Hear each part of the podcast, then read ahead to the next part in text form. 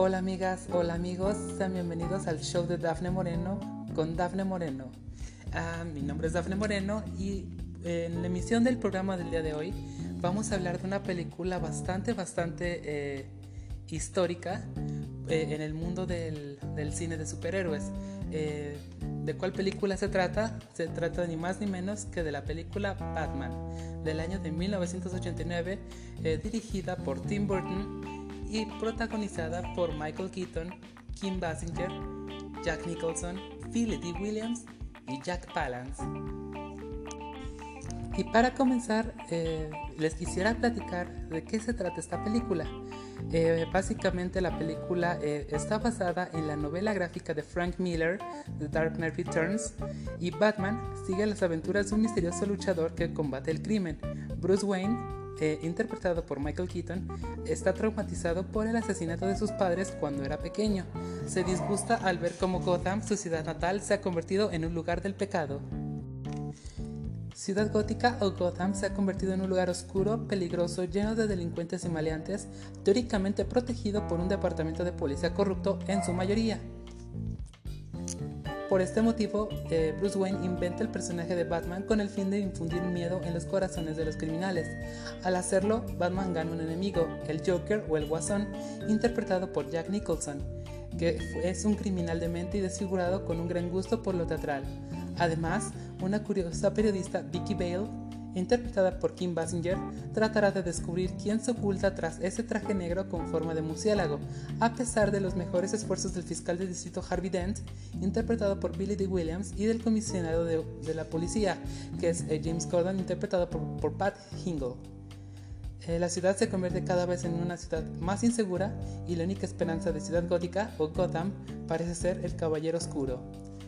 Esta película es bastante eh, importante porque fue una de las primeras películas eh, basadas en un personaje de cómics que fue eh, galardonada con un premio Oscar.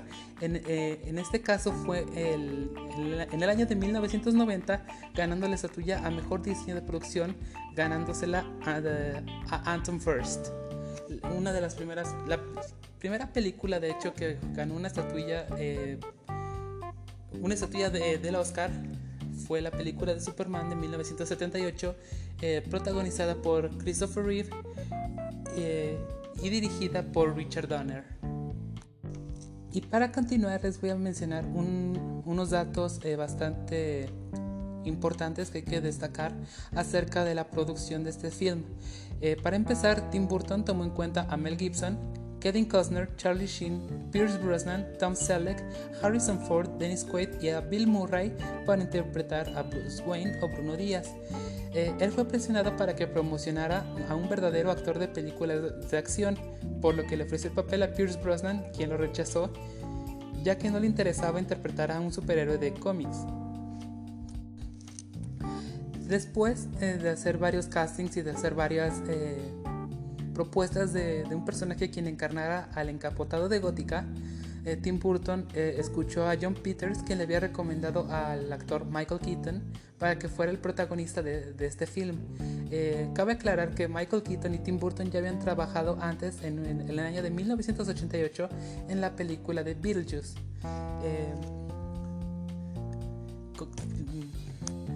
para el papel de Joker se pensó en Brad Dourif, Tim Curry, William Dafoe, John Lithgow, David Bowie, James Woods e incluso a Robin Williams para que, para que estos interpretaran de alguna manera al personaje de Joker.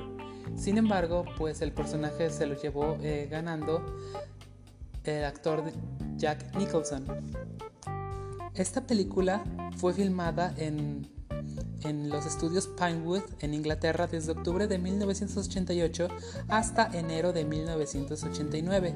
Cabe aclarar que eh, a lo largo de, la producción de esta película hay varias curiosidades eh, bien relevantes que les quiero mencionar.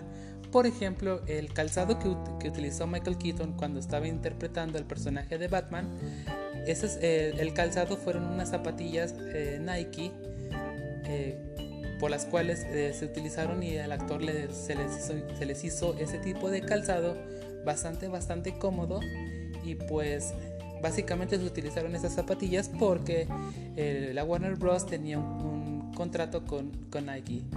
Otra de las cosas bastante curiosas es de que millones de fans, o incluso más bien miles de fans, eh, le mandaron cartas a la Warner Bros. Eh, reclamándoles de que no querían a un actor de comedia como Michael Keaton interpretando al, a, Batman o a Bruce Wayne. Eh, se, mandaron miles de cartas de fans enojados y disgustados y pues la Warner Bros. hizo caso omiso y pues aquí tenemos el resultado de un excelente Bruce Wayne y de un excelente Batman. Otra de las curiosidades eh, que hay que mencionar es de que esta cinta tiene dos, eh, digamos, dos bandas sonoras. La primera interpretada eh, totalmente por orquesta dirigida por Danny Elfman y la segunda canciones de género rhythm and blues, funk y un poquito de esta vibra ochentera que, que le imprimió el ya fallecido eh, multiinstrumentista y cantante Prince.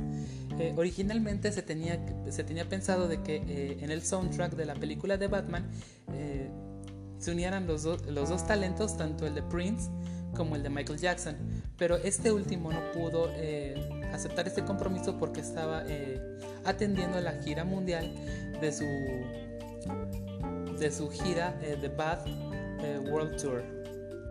Otra de las cosas más eh, relevantes que, hay que destacar es de que eh, cuando se estaba promocionando la película, eh, tanto en los, en los trailers o, cortos que se proyectaban en las salas de cine, mm, muchos fans compraban boletos solo para boletos de cine, claro, solo para ver el tráiler de, de, esta película.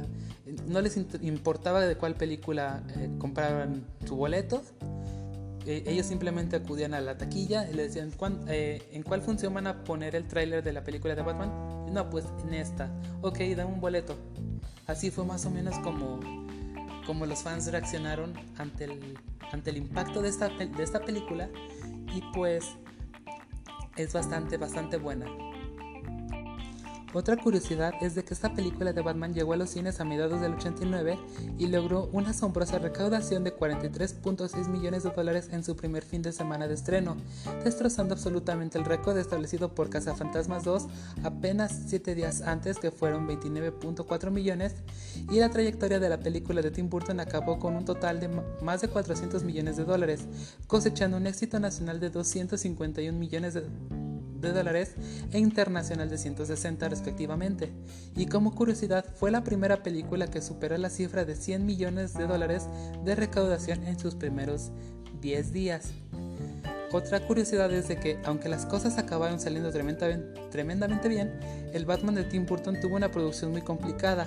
La polémica y las críticas, especialmente hacia Michael Keaton, hicieron que Warner Bros. Pictures tuviera que lidiar con algo que se escapaba de su control. Por eso, el estudio tomó la decisión de adelantar las fechas establecidas para la presentación del tráiler y hacer que llegara antes para callar a las masas. El resultado, un éxito rotundo con fans enloquecidos que llegaban a pagar, como ya les había mencionado, una entrada de cine solo para ver el tráiler en la pantalla grande y cuando terminaba se marchaban a casa sin ver la película que proyectaban. El batimóvil que se utilizó en esta película fue un Chevrolet Impala, o más bien llevaba el chasis y el motor de un Chevrolet Impala.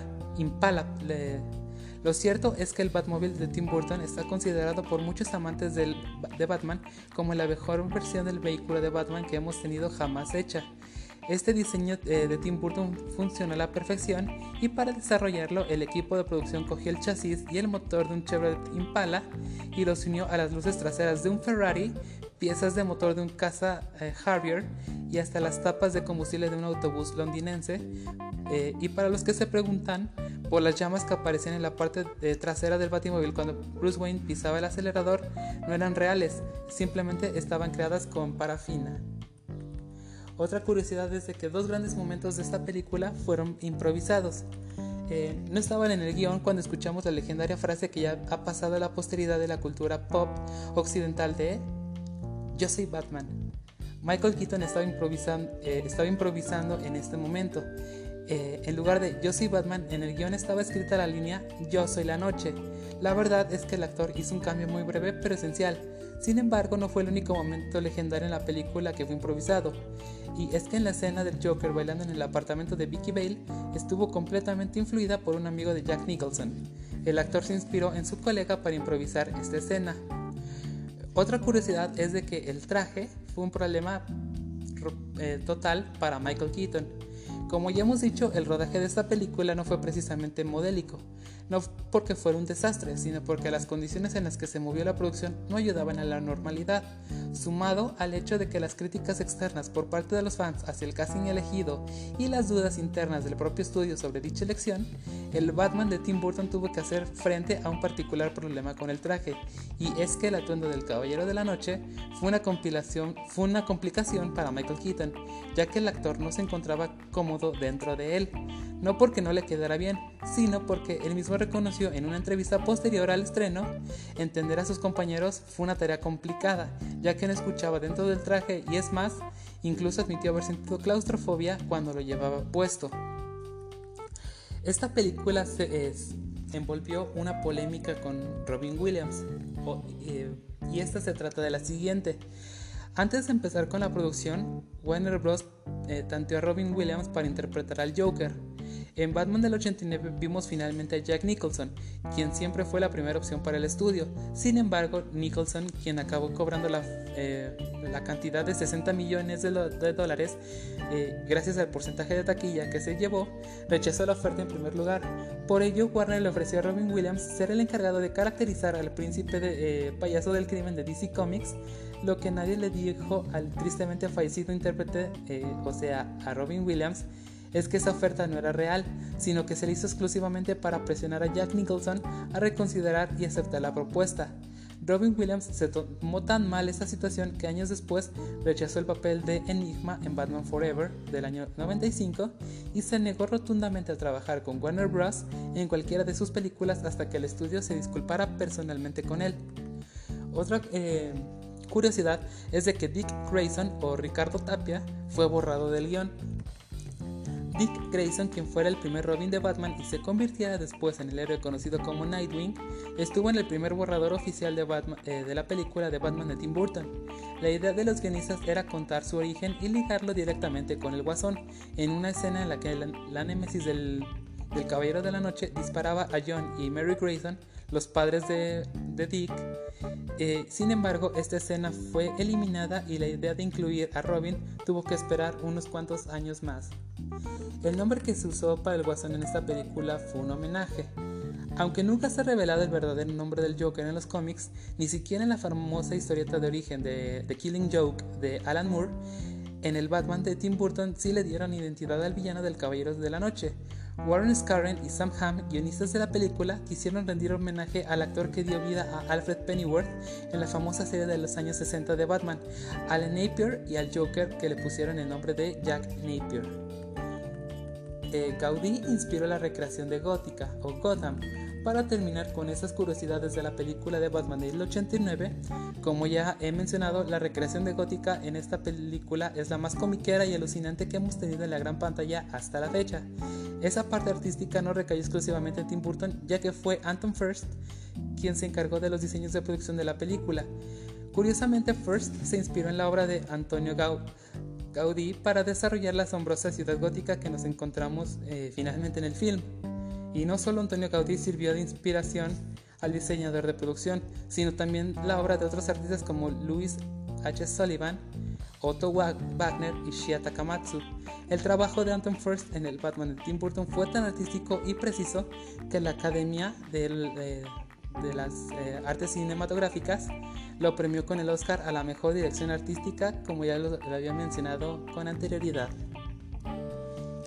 Y ya para cerrar eh, la emisión del, día de hoy, eh, si ustedes, ustedes escuchas quisieran escuchar el, soundtrack de esta película hecho por Prince, les voy a mencionar las canciones que se encuentran en este álbum para que más o menos se puedan dar una idea la primera fue The Future, la segunda Electric Chair, la 3 de Arms of Orion, la 4 es Party Man, La 5 Vicky Waiting. La 6 es Trust.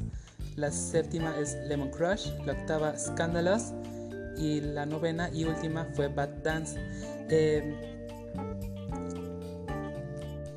y pues amigas y amigos, les agradezco el favor de su atención y les dejo con el tema de Bad Dance de Prince. Espero que los disfruten, eh, nos, seguiremos viendo, o mejor dicho, nos, eh, nos seguiremos escuchando la siguiente semana en una nueva emisión del show de Dafne Moreno con Dafne Moreno.